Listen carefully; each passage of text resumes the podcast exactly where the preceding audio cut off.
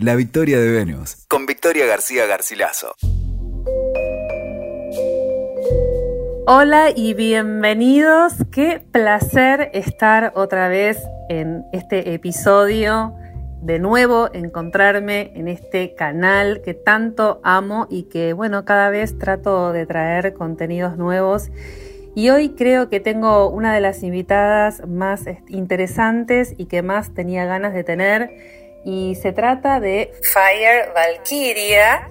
Ella es sacerdotisa wicca, practicante del paganismo nórdico y fundadora también del sitio Wicca Argentina. Ella es referente de la Wicca acá en, en Argentina y también en Latinoamérica, por supuesto. Hoy vamos a estar hablando de las brujas. Vamos a hablar de ellas porque llegó la hora de las brujas.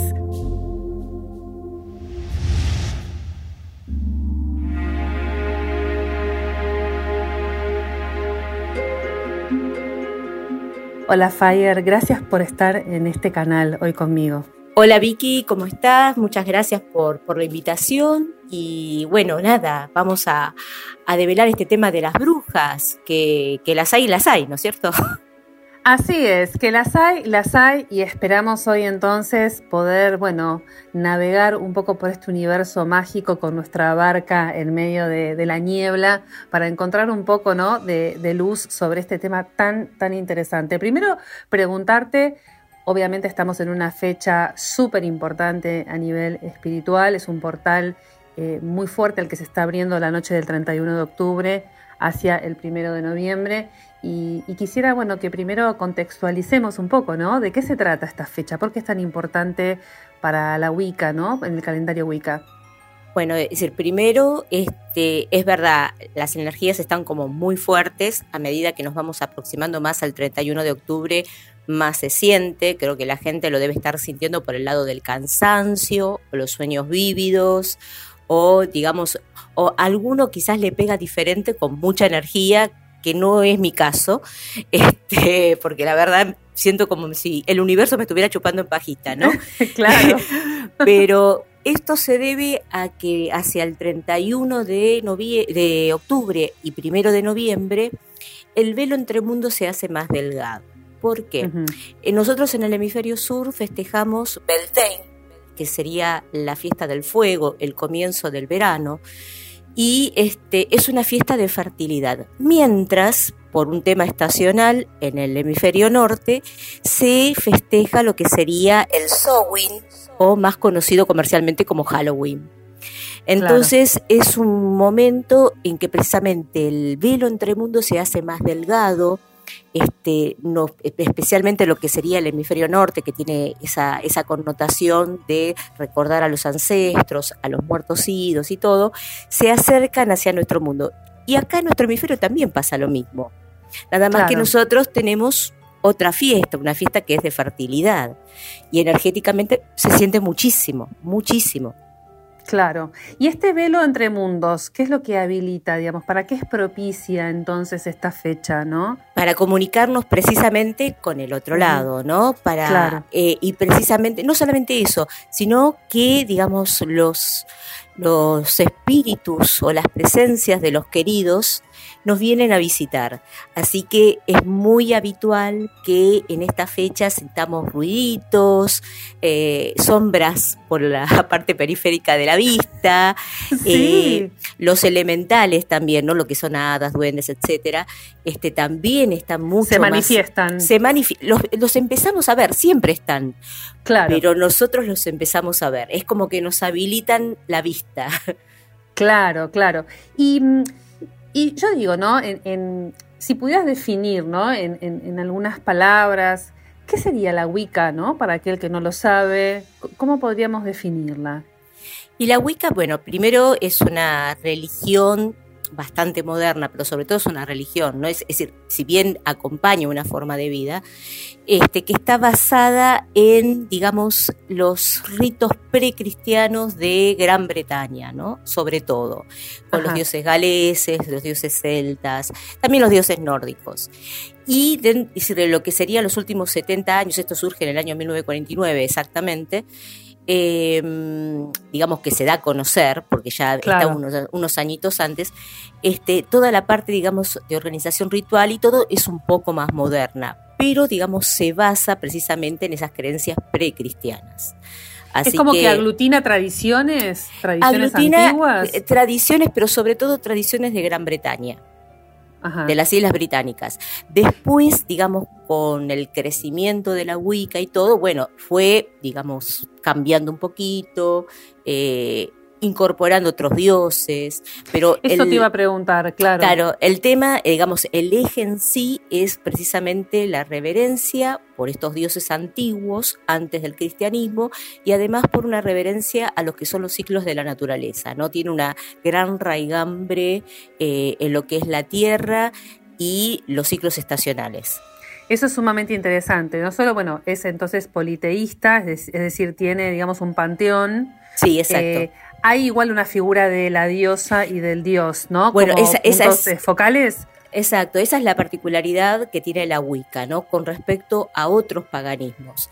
Eh, digamos, es duoteísta, este, o sea, cree en una gran energía masculina y una gran energía femenina, y estas este, energías aglutinan a todos los dioses, tanto femeninos como masculinos. En cambio, hay otros, este, otras religiones politeístas en que creemos, yo me incluyo, este, que cada dios es una tiene una personalidad individual y no forma parte de otra gran energía. De un todo, claro. exactamente, que es la diferencia, es decir, más allá del en el estilo ritual y todo, es la diferencia más, más significativa, ¿no? Que uno es panteísta y el otro es politeísta.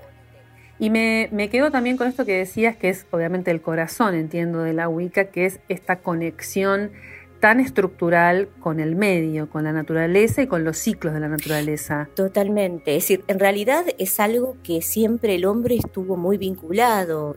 Claro. Y digamos, en los últimos 200, 300 años o más, eh, por el tema de la civilización, de las comodidades, el, hecho de dejar de trabajar la tierra y de estar atento a los ciclos, nos fuimos desconectando. En realidad lo que hace la Wicca es volver a reconectarte con todos esos ciclos estacionales, con los ciclos lunares, o sea, eh, uno empieza a prestar más atención y vuelve a reconectarse con eso. O sea que eh, esta celebración, por ejemplo, digamos próxima, ¿no? ahora la que tenemos hoy, esta es una celebración, digamos, que está vinculada, por ejemplo, a la luna llena. Está la luna llena vinculada, que justo da la casualidad que tenemos luna llena el mismo día de Beltane. Claro. O de Samhain en el hemisferio norte. Este, está relacionada precisamente con la fertilidad de la tierra y la fertilidad de los rebaños. ¿no? Se llevaban, digamos, se hacían grandes fogatas en los, en los lugares más altos, eh, digamos, de los poblados, precisamente porque se le daba bienvenida al verano. Por fin se le daba bienvenida al verano, los, este, los animales se llevaban hacia los lugares de, para pastar, eh, se, en cierta forma se santificaba la tierra mediante, por ejemplo, relaciones sexuales que tenían, porque era una, fiesta de fertilidad. Claro. Claro. Y con eso, este, aparte, era como que, bueno, la tierra nos iba a dar sus mejores frutos, que los íbamos a poder cosechar más o menos entre febrero y abril del otro año. Así que este, hay un montón de, ritos que uno puede eh, rescatar, digamos, porque no solamente me dedica a la parte de, mitología, sino también incluso a ritos como bailes, la jota, todo ese tipo de, de saltos que se hacen a la tierra, es precisamente para despertarla y que sean fértiles, que se revolean las piernas. Claro, claro. Y esto además está también eh, ligado a la figura de la fogata, ¿no? Totalmente. Como, el centro vital alrededor del cual se producen estas danzas, ¿no? Eh, eh, exactamente, que es algo. eso también es como volver a un lugar muy primitivo también. exactamente lo que te iba a decir. Es algo que a nosotros de golpe nos es hipnótico porque lo llevamos, digamos, en nuestro ADN, eso de estar bailando alrededor de la fogata. Entonces, este, tiene como mayor preponderancia. Si uno bien no puede hacerse una fogata, si vive en un departamento o en una casa, bien puede hacerse como un pequeño fueguito con una vela, con eh, adentro del caldero, este, pero poner representar ese fuego de Beltane. Es una imagen arquetípica, ¿no? Casi platónica también, ¿no? La de la fogata y, todos reunidos alrededor de esa luz. Es maravilloso. es, exactamente. Es decir, no, tenemos tantas, es decir, hay una festividad de fuego que es esta, que es la primera. Después tenemos otra en verano, en, lo que sería mediados de verano, que sería precisamente el solsticio de verano. Y después volvemos a tener otra fiesta de fuego hacia febrero que es precisamente la fiesta del pan y también se hacen fogatas. Estas son fiestas así como con mucho fuego, mucho fuego. Y eso te iba a preguntar, el fuego, bueno, es muy, muy importante, entiendo. ¿Hay, ¿En realidad hay algún elemental que sea más importante o, más central dentro de la Wicca o los cuatro tienen la misma categoría y los cuatro tienen la misma importancia? Los cuatro tienen la misma importancia. Digamos, cuando uno hace algún ritual, especialmente lo que sería un círculo mágico, los cuatro tienen, digamos, preponderancia e igual importancia. Ahora, si vos necesitas trabajar con un elemento, Claro, para intencionar un ritual o dirigirlo hacia algún eh, tema. Eh, exactamente, si, hay que trabajar con el agua, digamos, es para trabajar con el amor, si hay que trabajar con, por eh, la prosperidad, se trabajará con la tierra, y si necesitamos, digamos, elocuencia o necesidad este, o mejor comunicación con los demás, trabajaremos con el aire.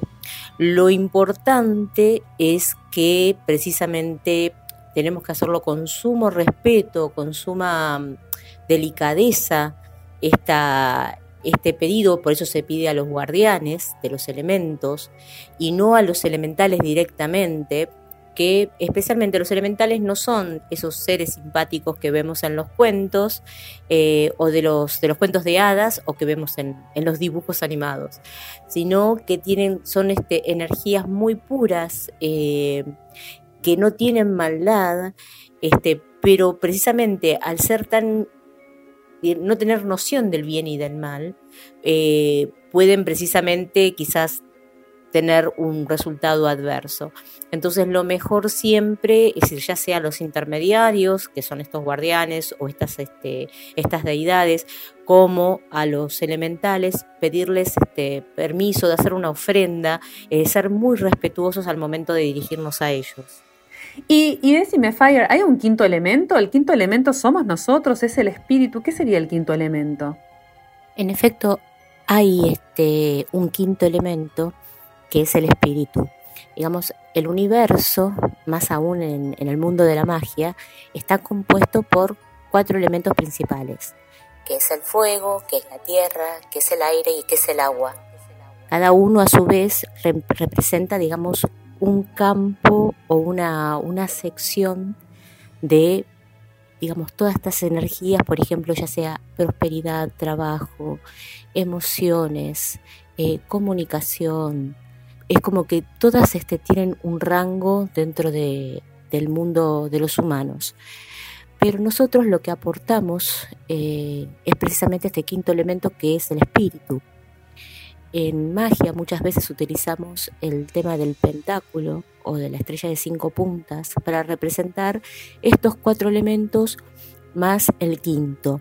Si en cierta forma el ser humano amalgama, este, une en esta forma más armónica todos los, este, todos los elementos y nosotros estamos sumados a ellos porque somos parte del universo. Todos tenemos el potencial de, de mover poder y de alguna manera de manipular la magia. En efecto, todos tenemos eh, ese poder de contactarnos con la magia y de poder este, moverla, de exactamente de hacer magia. La magia está en todas partes. Eh, es como el aire, es como el viento, es como eh, la, recibir el sol en la piel. Es algo más que uno puede, digamos, desconocer o puede rechazar especialmente por un tema de condicionamientos, ¿no? Cuando uno va creciendo, que nos dicen que o no existe, o que son ideas nuestras, o este, que está mal, que no, no viene de un buen lugar. Eh, pero en realidad está disponible para todos, es decir, hay que contactarse con ese lado mágico.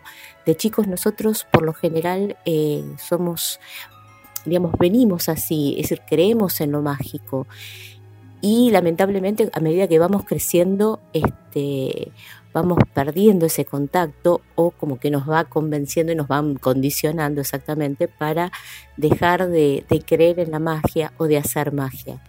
Claro. ¿Y cuál fue tu camino? Porque a mí me interesa saber cuál fue tu camino, ¿no? ¿Cómo llegaste vos a la Wicca? ¿Dónde nace esto? Yo en realidad llegué a la Wicca, a ver, siempre creí eh, o estaba como nubilada con los, digamos, las fuerzas naturales, ¿no? de, toda la vida, más allá de que desde siempre, desde que me acuerdo, me interesó todo lo que era esotérico y todo el tema mágico. Pero mm, lo que más recuerdo de, siendo muy chiquita, ¿no? Este, los, mis primeros años, es precisamente esa reverencia que tenía, me, me subyugaba absolutamente lo que eran las manifestaciones naturales, ya sean los truenos muy fuertes, los rayos, el viento, digamos, grandes tormentas que muchas veces este, pasábamos, a veces en la casa de mis abuelos, que son de acá de capital, o este, por ejemplo, estando en Mar del Plata, esas tormentas marinas que son absolutamente fabulosas con el, cielo negro, el viento, eh, las olas que se estrellan contra las rocas. Es decir, todo eso a mí me maravillaba, ¿no? Era algo a lo cual siempre fue muy sensible. Pero a su vez, este, hay que pensar en el contexto, estamos en, digamos, eh, casi al término, es decir, en los años 70 y también en los años 80, no había mucha información sobre el tema de magia. No había en mi casa tampoco mucha disponibilidad, digamos, porque no era un tema que, fuera de mi familia. Mi familia es, es absolutamente eh, católica, de régimen católica. Yo tuve una educación religiosa eh, desde los 4 a los 17 años, por lo cual este, también estaba bastante condicionada, pero tenía, digamos, ese fuerte deseo de eh, ver exactamente, es decir, de, contactarme con este mundo. Eh, aparte, bueno, mi papá se ve que era un poco curioso con el tema de la, de la magia, no de la magia, sino de otras cosas, de otra búsqueda espiritual, ¿no? Había varias, varias Biblias de distintas denominaciones, estaban los libros de Lonsan Rampa, eh, que yo los leía ya teniendo más o menos 12, 13 años y me parecía como, wow, maravilloso, ¿no? Y me desilusioné muchísimo cuando supe que era una novela, este, pero mm, digamos, este, siempre estuve como muy unida a eso, es decir, es como que ya venía tuneada, venía con el, con el chip de chica. Este, y todo lo que pudiera yo leer relacionado, este, para mí era como un, un peldaño más aparte siempre me apasionó la mitología, siempre me apasionó la, historia. Eh, de muy chiquita me di cuenta que, digamos, existían unos dioses antiguos y no podía concebir que no estuvieran en el día actual. Em, gracias a, bueno, a una, colección de mi papá que tenía Asterix y bueno, yo ahí me enteré, digamos, de, la, de los egipcios, de los celtas, eh, de un montón de cosas que yendo al, a los libros de historia, que siempre es una, una, costumbre que tengo de siempre, de siempre contrastar con la historia, este, vi que existía todo eso y a mí la, la cabeza me estalló. Este, además, por ejemplo, este, precisamente a raíz de eh, estas lecturas infantiles que tenía sobre, digamos, sobre las antiguas culturas, este, yo estaba como convencida de que me iba a convertir en egiptóloga y que me iba a ir a Egipto a descubrir momias, este, especialmente la tumba de Cleopatra, que era mi, mi, gran, este, mi gran meta. Este, hoy día sigo amando todo lo que es Egipto, si bien digamos los dioses a los que yo reverencio son, son otros, pero tengo un inmenso cariño por, por toda la cultura egipcia antigua, este, precisamente porque fue mi primer así enamoramiento, acercamiento a full. Eh, es algo que, es a los chicos quizás les gustan las, los dinosaurios. Bueno, a mí me gustaban los fantasmas y me gustaban las momias. Vos me habías hablado también que estuviste en el extranjero y que en el extranjero también un poco hubo ahí como algunas situaciones que fueron como bisagra también, ¿no? Claro, digamos, en Estados Unidos, en Los Ángeles, este, concretamente, digamos, es ahí donde conozco que todo esto que a mí me llamaba tenía un nombre, que era Wicca, este, que había otros practicantes de otras este, de otros caminos paganos. Es decir, todo eso yo realmente desde, desde acá de Argentina no tenía idea, sí conocía la magia, digamos, especialmente magia ceremonial, que realmente no era lo mío, los nombres en latín y los rituales muy, muy rigurosos, este, con muchos detalles, y realmente no, no vibraba para ese lado, sino que era para algo mucho más natural, más cercano a la naturaleza. Y este, y allá en, digamos, en este, estando afuera es como que pude ver eh, otra forma, digamos, de directamente, para mí era algo nuevo, este, pero ver que había gente que seguía, por ejemplo, la religión de los, de los celtas, de los druidas, gente que seguía el paganismo nórdico, este, gente wicca. Es decir, eso a mí me, abrió muchísimo más el panorama y me permitió este, realmente bucear en lo que a mí me, me encantaba y me gustaba. Con respecto, digamos, yo digamos, tengo ascendencia, este, como la mayoría de, los argentinos, es decir, soy un poco de todo. Este, soy segunda generación de argentinos, es decir, mis padres eran argentinos, pero mis abuelos no. Este, así que tengo una mezcla de gallegos, de bálticos, de lituanos, mm, y más atrás todavía de, italianos de, norte y de la, de la zona de, de la Vasconia.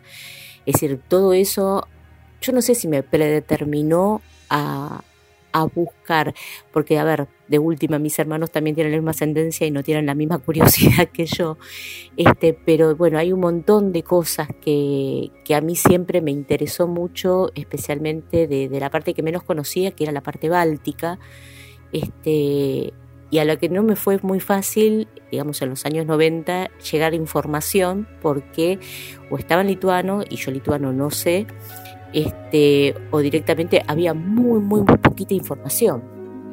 Y me imagino que habrás ido encontrando también, ¿no? Equivalencias, ¿no? Este, después digo, con el tiempo también ya habiendo recorrido mucho más profundamente el camino Wicca, habrás ido encontrando también correspondencias, ¿no? En otras tradiciones o culturas, porque hay un punto en el que todo termina a veces encontrándose. Esto es lo particular. Exacto, exacto. Este, digamos, hay muchísimos puntos de encuentro entre todas las creencias, ¿no? el hecho cuando hablamos, digo, de Dios y, cuando hablamos de diosas y hablamos obviamente del espíritu, estamos hablando un poco siempre de lo mismo, ¿no? Eh, eh, exactamente, este, principalmente más o menos todas las religiones paganas tienen ese centro del tema de la naturaleza y sobre todo, digamos, de los ciclos de, eh, de sembrado, de cosecha, de celebración en los puntos intermedios, del momento que el día es más corto o el día es más largo.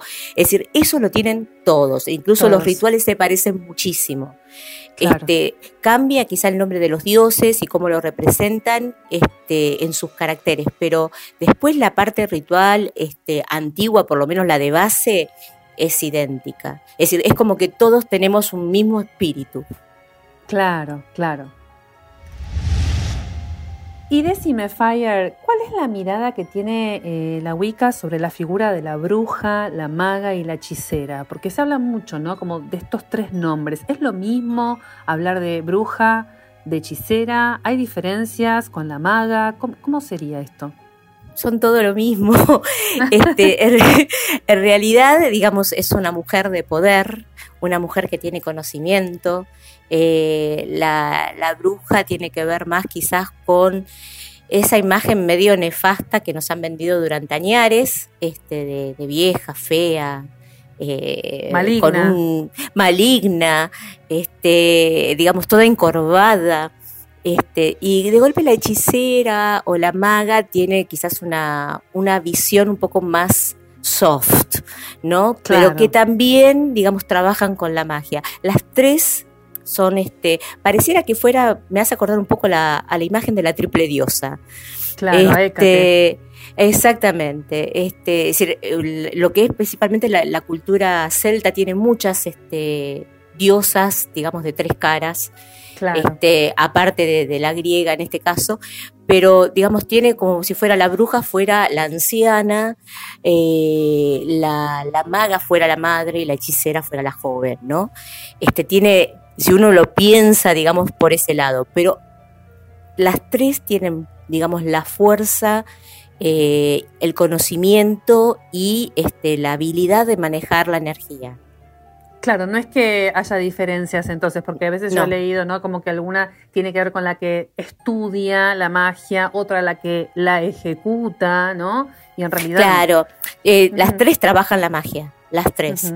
Este, tanto la maga como la hechicera como la bruja. La bruja quizás es más cercana a una anciana, entonces, pues decís, bueno, es depositaria del conocimiento o tiene más conocimiento por haber vivido más. Más, la experiencia misma. Exactamente, pero nada más.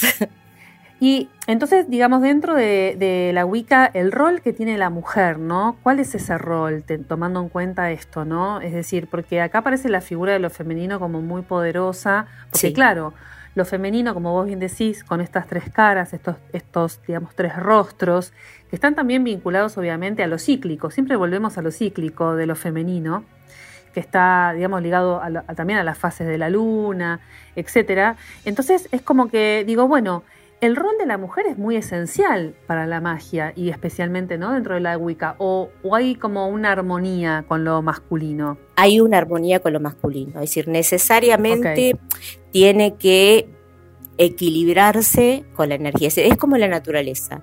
La naturaleza es masculino y femenino y hay como una, precisamente, una, una alquimia en, esa energía. Este, tanto la mujer como el hombre son pares, es decir, ninguno es por arriba del otro, sino que son energías pares. Este, si bien hay muchas corrientes de lo que sería, digamos, el paganismo, especialmente dentro de lo que sería la religión de la diosa, que se le da más predominio, digamos, a la energía femenina, a mí particularmente, obviamente en mi visión, este, me gusta más la cosa par, ¿no? El hecho de eh, hay que acompañar una cosa con la otra. La fuerza femenina y masculina en armonía y en diálogo, porque también, a ver, el universo es un equilibrio de fuerzas, ¿no? Es exactamente. No, podemos polarizar solamente a un, a un lado. Si bien es cierto que la relación, y esta es la, pregunta que sigue, ¿no? La relación quizás de lo femenino con la magia o la magia con lo femenino esté, digamos, muy, sea muy estrecha, quizás por esta particularidad que tiene lo femenino de gestar o crear, Exactamente, me sacaste las palabras. Claro, me sacaste las palabras de la boca. Exactamente, precisamente tiene la mujer tiene ese rol de creadora, gestadora de vida, entonces, el tema de lo que es em, manejar o gestar la magia, en cierta forma, es como más cercano. Antiguamente a la mujer en sus procesos, digamos, de, eh, de llegar a la pubertad, de ser mujer, ni te digo de directamente tener un bebé, era visto precisamente como algo mágico. Entonces estamos como muy, muy este, pegadas a ese tema de la magia y de la creación, ¿no? Entonces, este, es obvio que obviamente la mujer tiene como mayor sensibilidad al tema mágico. El hombre le, quizás le, es el contrapeso de eso y precisamente eh, le aporta esa fuerza, no porque nosotras no aportemos fuerza, sino que es otro tipo de fuerza. Claro. Quizás ahí en donde también digo, ¿no? Ahí es donde podemos entender por qué a, la bruja se la relaciona con lo misterioso, de nuevo, el misterio de la vida, el misterio de la creación.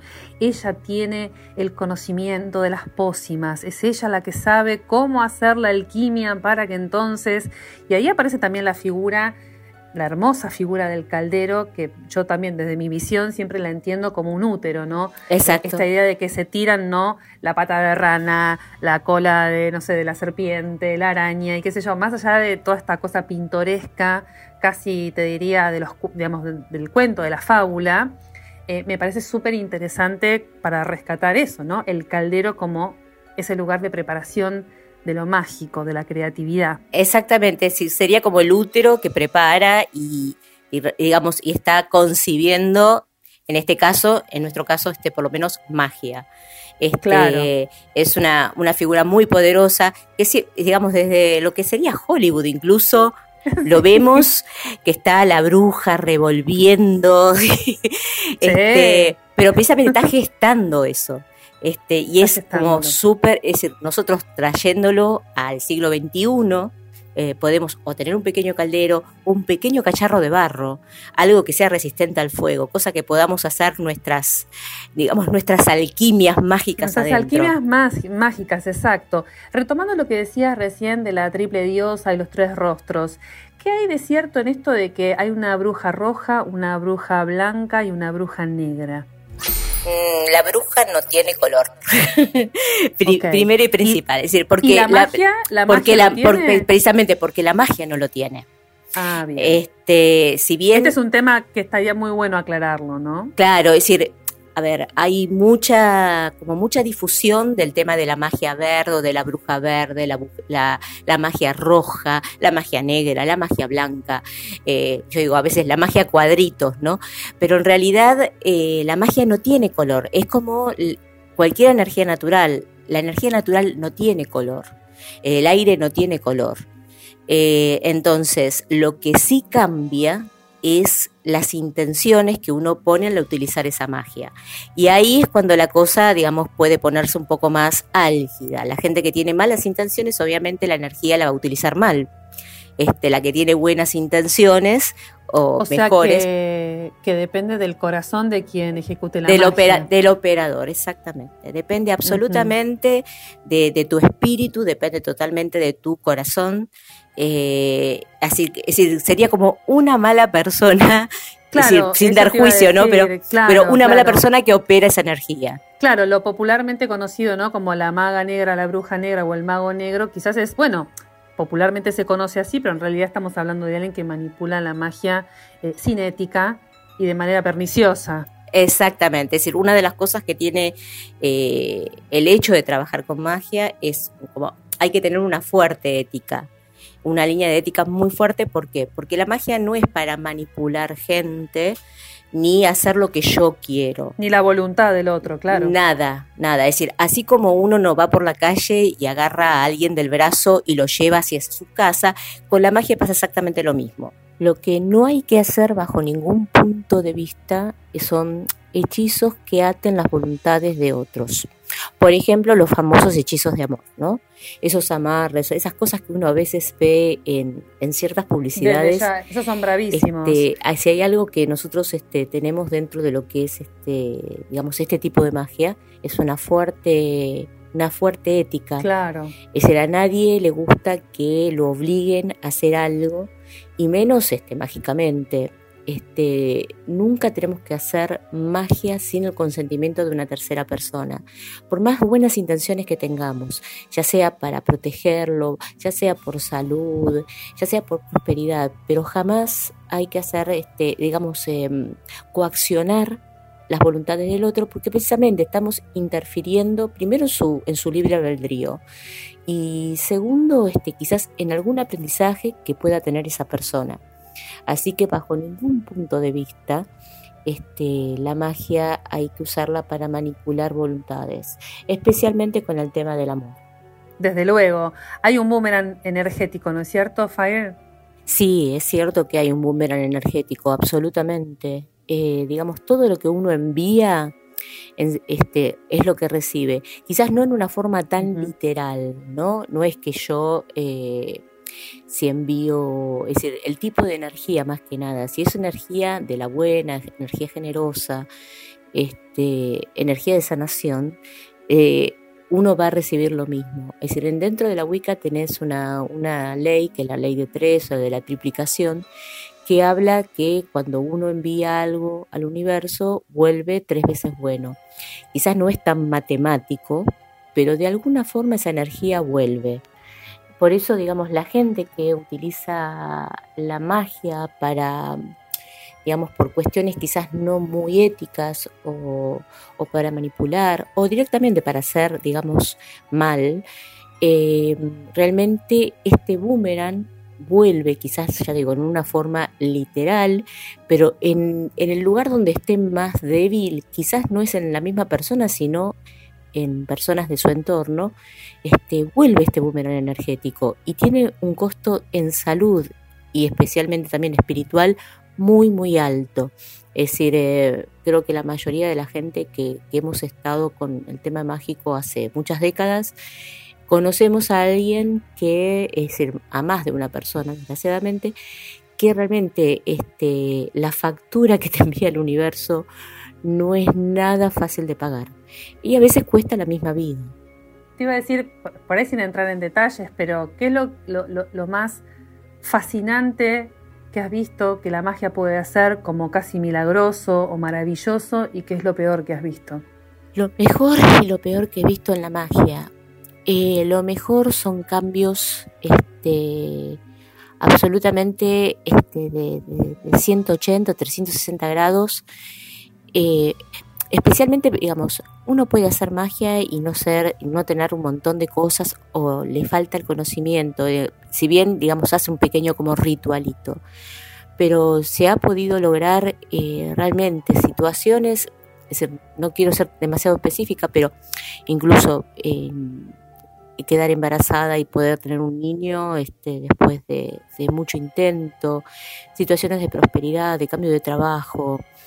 Eh, la magia desgraciadamente a veces no devuelve la salud, pero sí te puede dar templanza para este, soportar determinadas este, enfermedades. Y lo peor que he visto es precisamente tiene que ver con la megalomanía de la gente, es decir, aquellos que se creen que eh, realmente son ellos los poderosos y no es la magia que está afuera. Es como decir, bueno, eh, eh, yo soy el gran mago, la gran maga, este, y no, eh, nosotros somos solamente, digamos, un canal de, este, de esta energía. Y desgraciadamente, bueno, es un poco lo que decía antes, que eh, empiezan a quizás a tener una, una, primero se empiezan a alejar mucho de la realidad, ¿no? Y por el otro lado, este, empiezan a tener una, una conducta poco ética. Este, y nunca hay que perder lo que es la humildad realmente, este, que nosotros somos algo muy chiquitito frente al universo y que la, esta energía no es nuestra, sino que está, digamos, a disposición y a, a que sepamos utilizarla. Y como decía antes, todos podemos usarla, todos podemos este, armonizar con esta energía. Claro, porque eso es, ¿no? ¿Cuándo, nos damos cuenta que tenemos que utilizar la magia para algo? Porque también, ¿no? Es como... Y nosotros cuando, es decir, por lo general, lo primero antes de usar la magia, digamos, como un recurso para todo, primero es agotar todas las instancias normales. Por ejemplo, eh, qué sé yo, yo tengo algún problema con una amiga, no voy a hacer un hechizo mágico para que mi amiga, para que yo pueda hablar con mi amiga primero agotemos la instancia de tratar de hablar con mi amiga. Em, aparte hacer un mea culpa de cuál es eh, la metida de pata que puede haber habido en esa relación. Es decir, primero hay que tratar de resolverlo por los canales normales. Este, y nos damos cuenta que tenemos que utilizar la magia cuando realmente ya agotamos absolutamente todas las instancias. Este, y ahí recién es decir, aparte también analizar si este, nos merecemos eso que nosotros deseamos, si es el momento. Es decir, hay que hacer como un insight muy fuerte, ¿no? Este, y recién ahí pensar, bueno, a ver, ¿qué podría hacer yo para mejorar esta, esta situación? Eh, ¿Vale la pena? Eh, ¿Es bueno para mí que haga esto? Es decir, tienen que, por lo general, no es este hacer un hechizo para que salga el sol así estoy bronceada. Realmente utilizar la magia para cosas tan, tan nimias este, no, no, no tiene mucho sentido. Yo alguna vez escuché que en el mundo existen eh, dos o tres o cuatro, que los contás con los dedos de la mano, que son como los brujos o las brujas superpoderosos, que, que bueno, que a veces se pelean entre sí y se mandan como sus energías. ¿Es verdad esto? Mira, hay sí gente con, digamos, pasa que entra, entra mucho lo que vos decías antes, el tema de la megalomanía. ¿Existieron, digamos, peleas este, mágicas? Sí. Eh, las hay actualmente seguro, pero no creo que afecten, digamos, a la gran cantidad de gente. Claro. Este, más bien se afectan a ellos, ellos mismos, Porque exactamente, no, no afecta, no es que afecta al mundo. Eh, vos podés quizás hacer que la energía fluya mejor o peor, pero en este caso el costo me parece personal de quienes lo, lo hacen es altísimo. Claro este, porque aparte no, no creo que estén buscando el bien general, por ejemplo, para decirte una, idea, con lo que está pasando en Estados Unidos con la presidencia de Trump, o por ejemplo que haya gente con que apoyan al presidente de Rusia, por ejemplo, eh, que esos son los casos que más he escuchado, ¿no? Claro. Eh, porque los magos, este tipo de magos aparte suele estar muy cerca de, del poder. ¿No? Eh, totalmente, totalmente. Del poder político, los, las concentraciones de poder, ¿no? Eh, exactamente, es decir, por eso no digamos, no afecta a nivel general o a nivel energético este, a todo el mundo. Quizás sí a, lo, al entorno más próximo, pero el costo personal eh, para ellos es muy, muy alto. Antes de, ir cerrando, Fire, me gustaría que toquemos un tema que para mí es muy, muy sensible, que quisiera escuchar también tu, tu mirada. Sabemos muy bien que hubo porque hoy lo podemos decir como con todas las letras, ¿no? Hubo un femicidio histórico, hubo un genocidio de mujeres eh, a través, digamos, de lo que significó la quema de, las brujas, ¿no? En la hoguera. Em, esta época de intolerancia. Y me gustaría como, bueno, hablar un poco de esto, ¿no? ¿Qué mirada tiene también la Wicca sobre esto? ¿Qué mirada tenés vos sobre esto? ¿Y cómo ves hoy, ¿no? La figura de la bruja. ¿Hay una bruja moderna? ¿Cómo, ¿Cómo es ser bruja hoy, después de todos estos cientos de años y de trayectoria, ¿no? De la figura de la bruja en la sociedad. E, exacto. Eh, sí, digamos, el hecho de, condenarse a las, a las mujeres por practicar cosas que supuestamente no debían practicar o tener cierto poder, este, eso estuvo muy mal visto históricamente y bueno, se los ha castigado tremendamente, ¿no? Por lo general son muy pocas las mujeres que pienso en una Sor Juana Inés de la Cruz, ¿no? Eh, que cumplen un rol social, eh, digamos, hegemónico, el que le daban en ese momento, pero que brillan por luz propia. Este, y Delgarda de vida, o sea, hay algunas, este, algunos casos que este, podemos rescatar, pero ¿por qué? Porque están encerradas o tienen ese manto de, este, de hicieron lo que tenían que hacer, meterse en un convento o, este, no sé, casarse, etcétera. Creo que incluso las casadas no las dejaban. Eh, pero estas mujeres que enarbolaban precisamente conocimiento, que eran parteras, que eran este, curanderas, curanderas, médicas, ¿no? Claro, médicas. Sí, a, mí me gusta llamarlas médicas, porque si fuera un hombre le dirías que, es un médico. ¿Por qué a las mujeres hay que decirles curanderas? este, entonces, bueno, ese tipo de, cosas como que asustaban mucho. Entonces, esa es una de las, de las razones por las que creo, y aparte, además, ¿no? Eh, hubo, digamos, razones totalmente políticas y totalmente de tierras que también jugaron. El caso de Salem. Claro, el caso de Salem fue, claro, claro. Es el, más claro. O sea, no es solamente religioso, hubo cosas económicas en juego, políticas. Eh, exacto, es decir, eh, incluso en la, Inquisición española, este, a las personas que se las juzgaba, eh, le retiraban todos sus bienes y se los quedaba a la iglesia. Entonces, por eso hay un tema que es fuertemente económico este, y político. Es decir, desgraciadamente es así. Por suerte, digamos, estos, digamos, la Wicca es como que mucho no se queda en esa, en esa época, es más lo que hay que hacer, ¿no? Y, lo, y el hecho de, si bien, digamos, dentro de lo que es Wicca no hay un proselitismo para nada, uno llega a la Wicca por búsqueda. En todas las religiones, por lo general paganas, uno llega por búsqueda. Es decir, como me pasó a mí, como le puede pasar a un montón de gente que cuando encuentra la Wicca dice, ah, y era esto, y esto era lo que me reverberaba dentro, es como que uno sabe aunque no sabe, es decir, pero, pero por lo general es como que recuerda en cierta forma, ¿no? Porque es algo que está muy en nosotros, el hecho de eh, ligarnos con lo natural y con estas energías. La mujer hoy día, digamos, este, o la bruja dentro de, de lo que sería hoy día, es una, una mezcla, creo que está, por un lado, las brujas que son de los grupos feministas que rescatan esta imagen, esta imagen de, de la mujer sabia y de la mujer de poder, y es la que se enarbola, que no tiene que ver con la bruja que hace magia, o con, la bruja como nosotros la entendemos, sino con esta mujer que se ha marginado a través de la historia. Claro. Este, es decir, hoy día todavía la palabra bruja es como que tiene como una un, saborcito medio raro. Un peso, un peso peyorativo, ¿no? Una cuestión ahí que todavía Exactamente. Y, y, el, y el imaginario sigue siendo ese, ¿no? El de la bruja de los cuentos.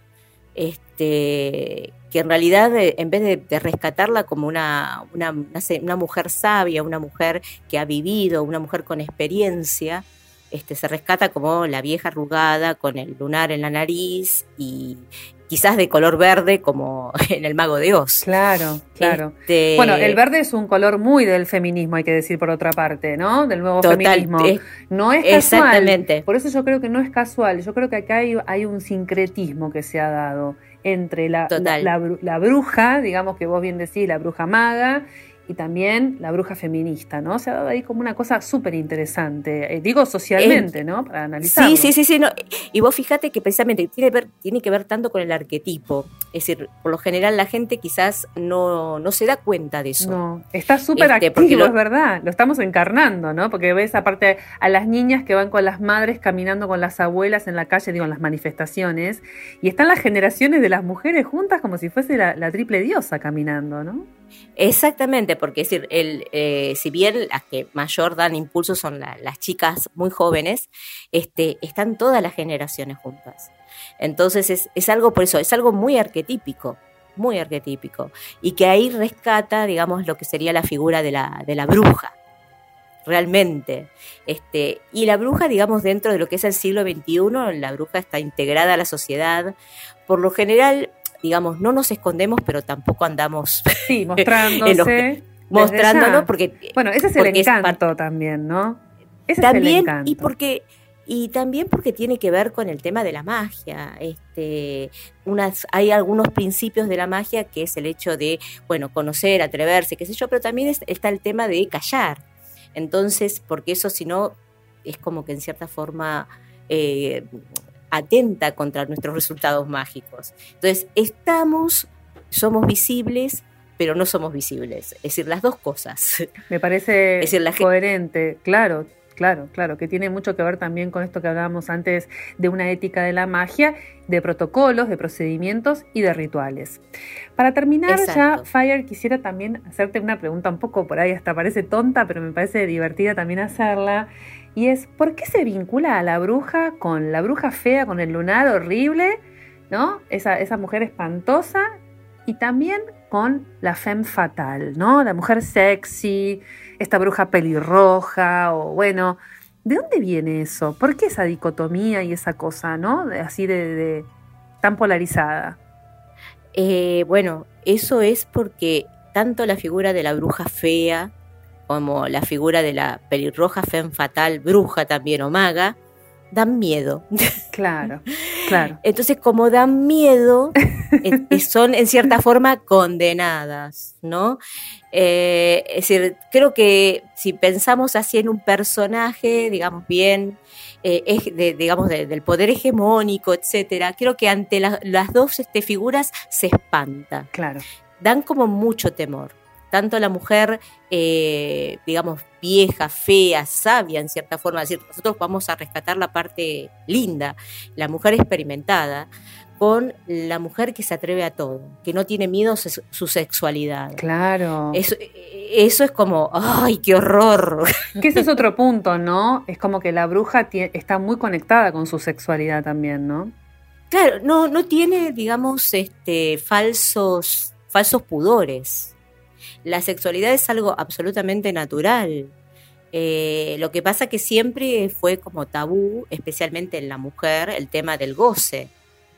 Es decir, la mujer bruja realmente tiene, este, no solamente es depositaria del conocimiento, sino que además no tiene estas barreras o estos este, lazos y puede gozar realmente de su sexualidad y del entorno.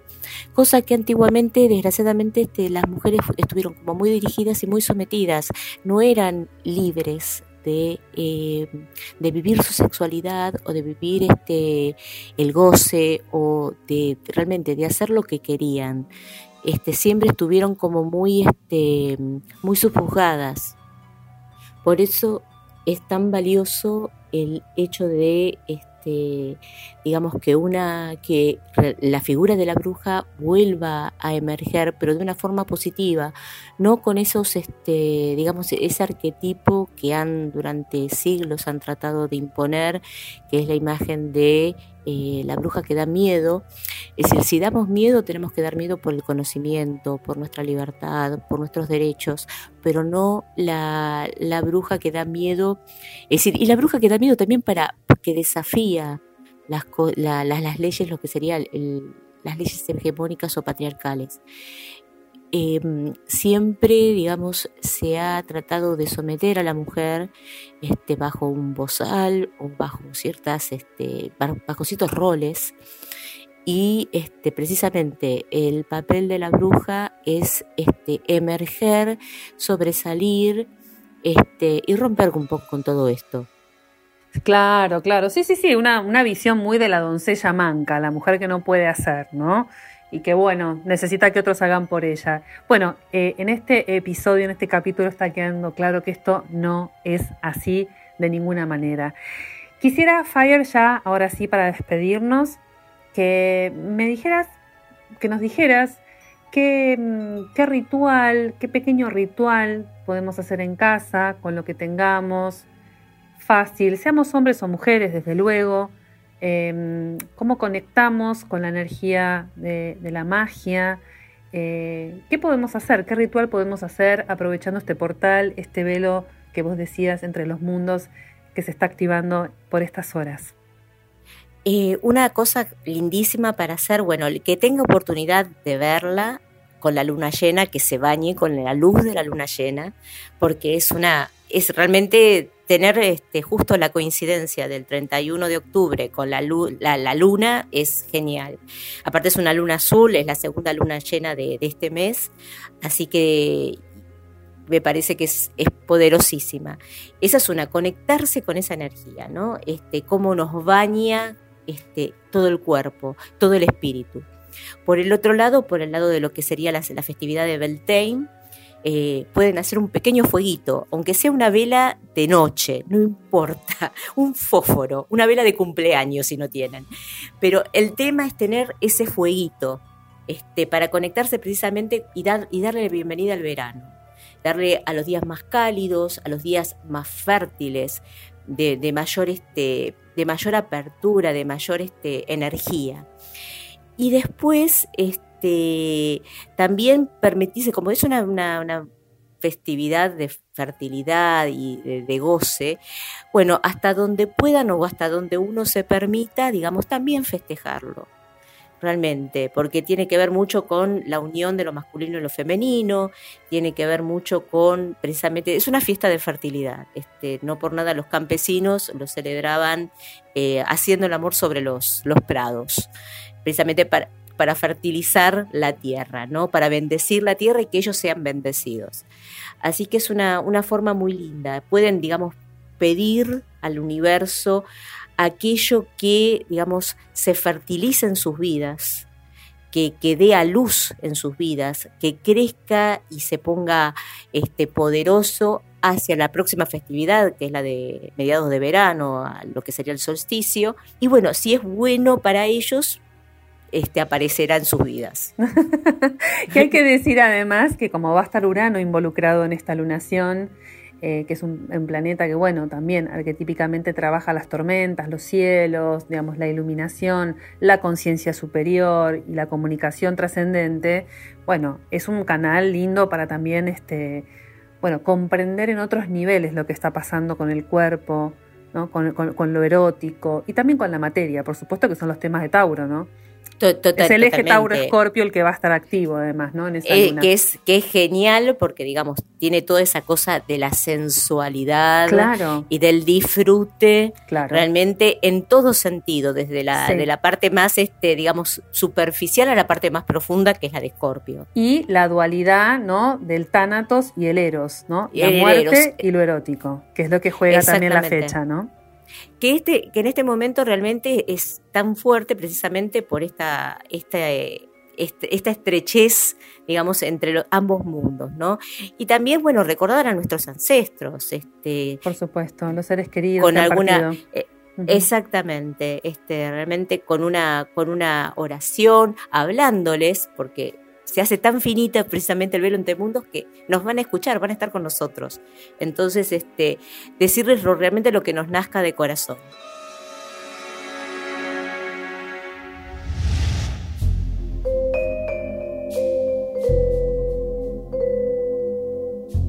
Hermoso, Fire. La verdad que eh, no tengo palabras para, la verdad, para agradecerte este encuentro tan, tan, tan precioso un, episodio que valoro muchísimo, que vamos a atesorar, que vamos a escuchar y volver a escuchar seguramente más de una vez. Para mí ha sido un placer tenerte. Ojalá que podamos repetir en otra oportunidad con otro tema que también nos convoque. Cómo no, así sea, así sea. Gracias de vuelta por estar, un placer haberte tenido hoy acá, un cariño enorme. Un cariño grande y bueno, bendiciones para todos y muy feliz Beltane. Gracias.